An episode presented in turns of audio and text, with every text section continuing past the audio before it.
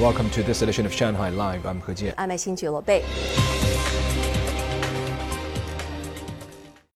American-born basketball player Kyle Anderson has acquired Chinese citizenship and is now eligible to play for China on the international stage. The Chinese Basketball Association confirmed the news this morning after Anderson, known as Li Kai'er in Chinese, landed in Shanghai to finalize the naturalization process. Li met Yao Ming, chairman of the Chinese Basketball Association, and announced on social media that he would join Team China for the FIBA World Cup this August. Born in New York, Li has played for the San Antonio Spurs, Memphis Grizzlies, and Minnesota Timberwolves. In 2018, Li and his mother visited Shenzhen to learn more about his family roots. Night tours at museums, zoos, and parks have become quite popular since the summer vacation started. And one of the most difficult night tours to book a spot for is at the Shanghai Botanical Garden. Reporter Zhang Hong joined one of the tours to see what makes their nocturnal tours so popular.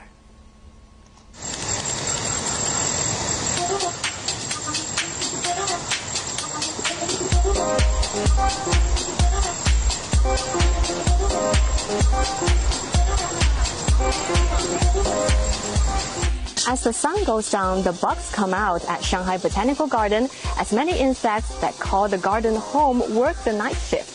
I'm a little bit nervous because when I think about insects on summer nights, annoying flies and biting mosquitoes are what come to mind. But hopefully I'll see some nicer insects or maybe even some small animals tonight.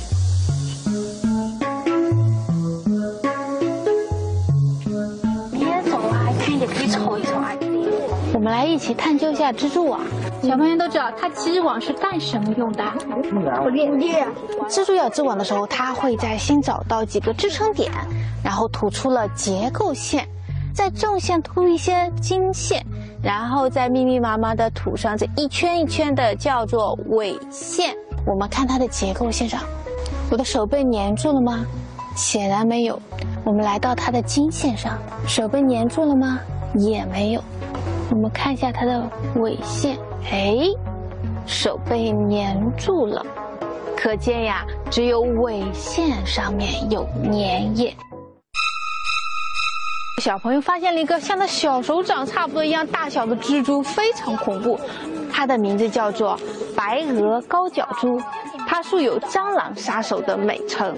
如果你们家里发现了白额高脚蛛，不要轻易的用手去拍它。蜘蛛还是有一定低毒性的，也不用害怕的。它也是轻易不会去攻击我们人类的，反而会帮助你呢消灭小蟑螂。It's starting to rain now. Unlike observing animals in a zoo, you can't really predict which insects you'll encounter in a botanical garden and where it will happen. This makes the tour more unpredictable, but also a bit more exciting. 飞的是一个什么？是蝴蝶还是蛾子呢？在夜晚呀，出来活动的是蛾子，蝴蝶是睡觉的。 这个蛾子在休憩的时候，它的翅膀是怎么样的呢？是展开的。白天你去观察一下蝴蝶停在哪个地方，它的翅膀是什么样的？一般是立起来的。为什么这个蛾子呢，总是在咱们树的这些呃树洞里面飞来飞去呢？我们这棵树非常的可怜，它因为遭受了病虫害呢，现在流出了很多的汁液。这些汁液其实对于这些昆虫来说，就是它的食物。吸金龟，你猜猜它是一个男孩子还是女孩子呢？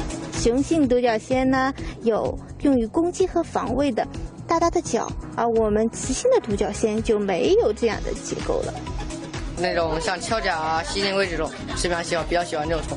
甲虫就是比较酷，比较帅一点，然后打斗也很好玩。你带的那个管子能给我们看看吗？放到那个蝉蜕。零一八年开始关注这个，然后呢一直抢，没想到，然后今年是第一次抢到。现在家里面就是专门有一个房间，上面养了各种各样的那种鞘甲，各种各样的虫子。This project we have operated for 15 years. Shanghai Botanic Garden, the first garden to do this thing uh, in China. We will teach them about the way, the science way, to how to do the observation, just like a real research. Although the tour is designed for children aged between 6 and 12, I'm also having fun and learned a lot. I hope they'll put together a program for adults soon. Zhang Hong, Shanghai Live. Athletes and delegations from around the world have been arriving at the Chengdu Fisu World University Games villages. Arrivals are expected to exceed more than 1,000 on Wednesday and Thursday. Sun Siqi has the story. 64 overseas delegations arrived today. As of 10 o'clock this morning, delegations from 30 countries and regions had entered the athletes' village. After being postponed for two years, athletes from all over the world will compete in Chengdu. I hope for the best. I hope we can achieve something good and then um, just enjoying Chengdu. I like the venue a lot. I've been to quite a few, a few international tournaments, and this is right up there with the best that I've seen ever. It's it's very impressive. It was really a new experience for me. It's my first time in China, and I have a very good impression of the country. Everyone is so warm-hearted. There are also some very interesting high-tech products.